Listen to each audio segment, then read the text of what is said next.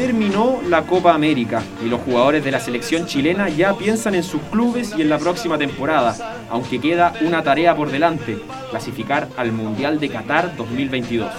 Eso sí, ya se habla del fin de una era marcada por la generación dorada, repleta de grandes éxitos y fracasos.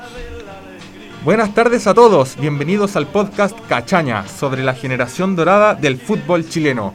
Somos Agustín Bianchetti y quien les habla, Tomás Tomás. Así que solo siéntese, relájese y tómese alguna cosita para disfrutar del primer capítulo, la generación dorada del fútbol chileno.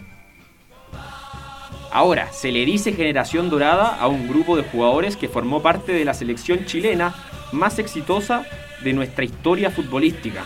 Se vieron sus caras por primera vez en un contexto internacional, en los Mundiales Sub-20 de 2005 en Países Bajos y el Mundial también de 2007 en Canadá en Países Bajos con nombres como Gonzalo Jara, Marcelo Díaz, Matías Fernández, José Pedro Fuensalida, Marc González, Carlos Calmona y otros. Cuánta calidad. ¿eh? Mucha calidad. Esta selección, dirigida por José Zulantay, debutó con un 7 a 0 contra Honduras, lo que le valió una gran alabanza nacional. Pero a pesar del empujón del primer partido, también se logró y, y lograr avanzar también de la fase de grupos, no lograron llegar muy lejos al perder con Países Bajos en octavos. Sin embargo, la hinchada se ilusionó al ver un grupo talentoso de jugadores jóvenes, ¿cierto? Y vaya que harían historia después, ¿no? Sí. De hecho, ya en 2007 nuevas caras se iban sumando al plantel y son caras que hoy todos los que nacimos en esa época estamos brillando, alucinando todavía. Mauricio Isla, Gary Medel, Arturo Vidal, Alexis Sánchez. Aquí la generación dorada empezaba a mostrar sus mejores cartas y con mayor proyección a futuro.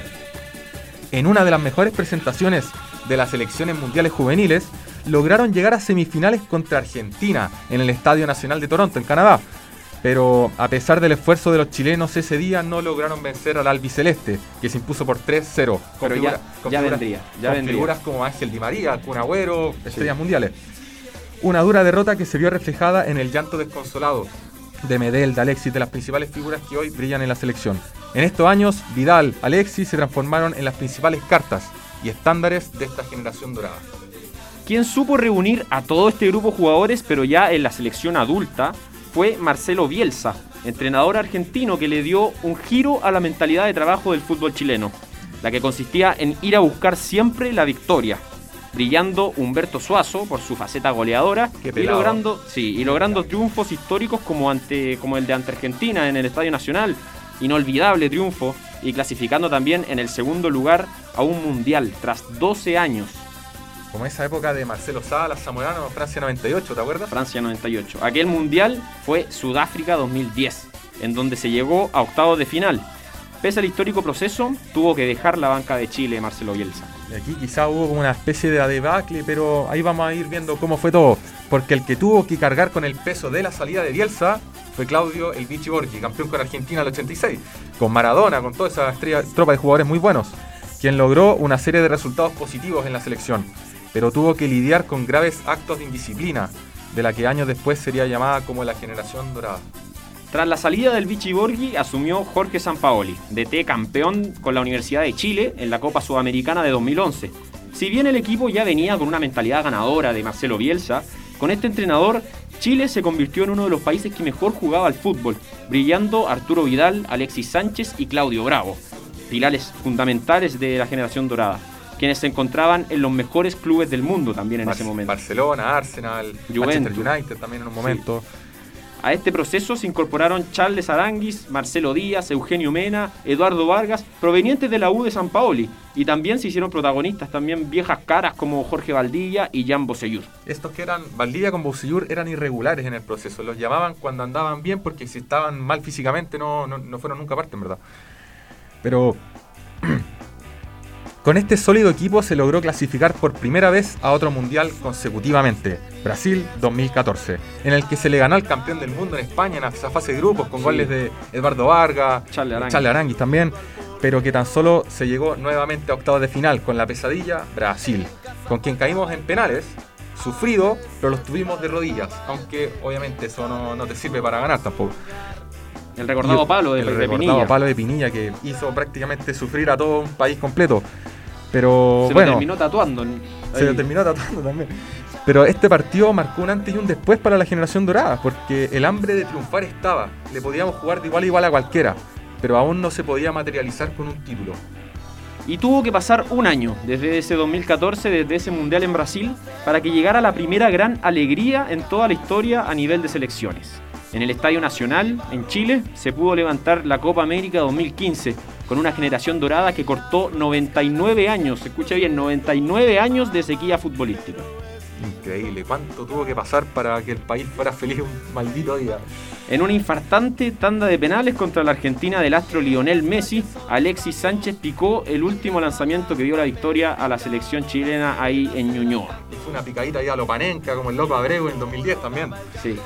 Lo mismo ocurrió el año siguiente, donde nuevamente pudimos ganarle a Argentina la final de la Copa América Centenario en la tanda de penales. Siempre sufrido, nunca fue algo tranquilo.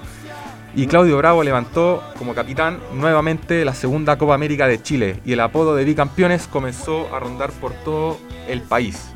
Y incluso en los camarines de los países a los que visitábamos, ¿te acuerdas que Con Perú. contra Perú dibujamos bicam- el bicampeón de América pasó por aquí? sí. Entonces, en este torneo Son se actos de indisciplina también. Sí, son actos que reflejan quizá hay talento de los jugadores, pero la mentalidad, pese a que es muy ganadora, a veces quizás se excede y termina en caso de burla también. Entonces, pero el tema de la Copa América Centenario se destacó la goleada ante México por 7 a 0, inolvidable. Fue, fue un, un partido de verdad que todavía no lo dijeron, todavía no. Y fue un hito sorpresivo, todo de la mano del director técnico Juan Antonio Pizzi, quien tuvo un paso de altos y bajos y con, un imparable Eduardo Vargas, que nuevamente salió goleador del torneo. En el 2017, al ser reyes indiscutidos ya de América, tocaba jugar la Copa Confederaciones con los campeones de cada continente. El cuadro de Pisi eliminó al Portugal de Cristiano Ronaldo en tanda de penales también, donde destacó una vez más el capitán Claudio Bravo y Charles Aranguis. Bravo atajó tres penales seguidos. Tres penales seguidos penales. en la tanda de penales. Ronaldo no alcanzó ni a patear. Exacto.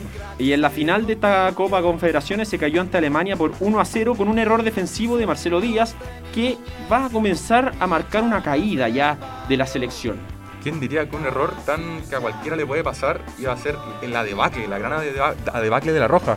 Porque en noviembre de ese año no se pudo clasificar al Mundial de Rusia, que era el principal objetivo de esta generación. Todos los jugadores con 28, 27 años en su mejor momento no iban a ir a este Mundial.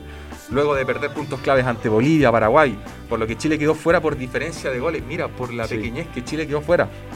Fracaso que se materializó con la derrota por 3-0 ante Brasil en el último partido de las eliminatorias. El que al finalizar marcó un gran quiebre en el camarín tras un mensaje de la esposa de Claudio Bravo, o sea, un problema externo más que nada, se hizo visible insinuando que habían casos de indisciplina en la selección y que los entrenadores lo respaldaban. Hay que recordar que el capitán era del mismo grupo de amigos que Medel y Vidal, pero esta amistad se rompió por la, por, por la polémica, en verdad. Sí. Quien tuvo que lidiar ahora con este problema en la interna del equipo fue el colombiano Reinaldo Rueda, el nuevo director técnico del equipo.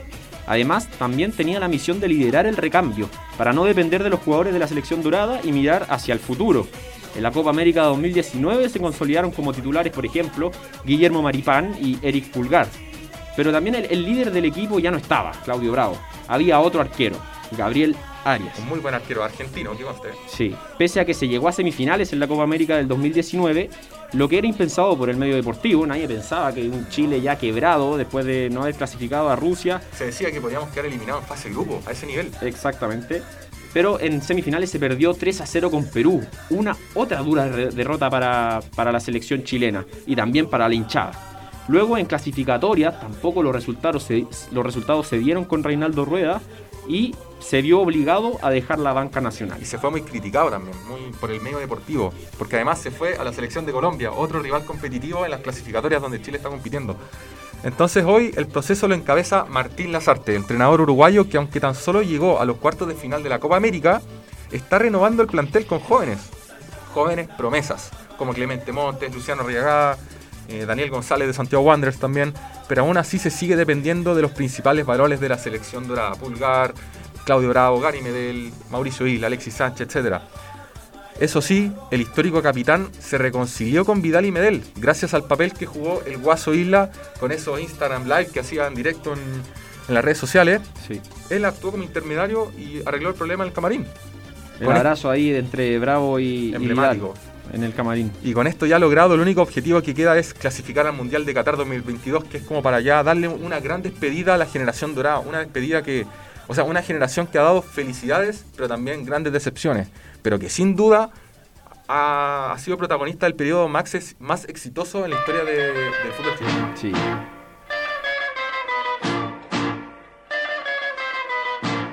Y así es como vamos a terminar, ya llegamos al fin de este capítulo del podcast Cachaña, esperemos que, lo hayan pasado bien escuchando, fue un resumen de qué fue la generación dorada y también lo estamos esperando para el próximo capítulo, donde vamos a estar hablando de la reciente Eurocopa que ya finalizó este año y de la Copa América 2021, donde Chile estuvo también al mando de Martín Lazar. Qué calidad en Europa, ¿eh? Así incomparable el nivel con Sudamérica. Así que los esperamos en el próximo capítulo.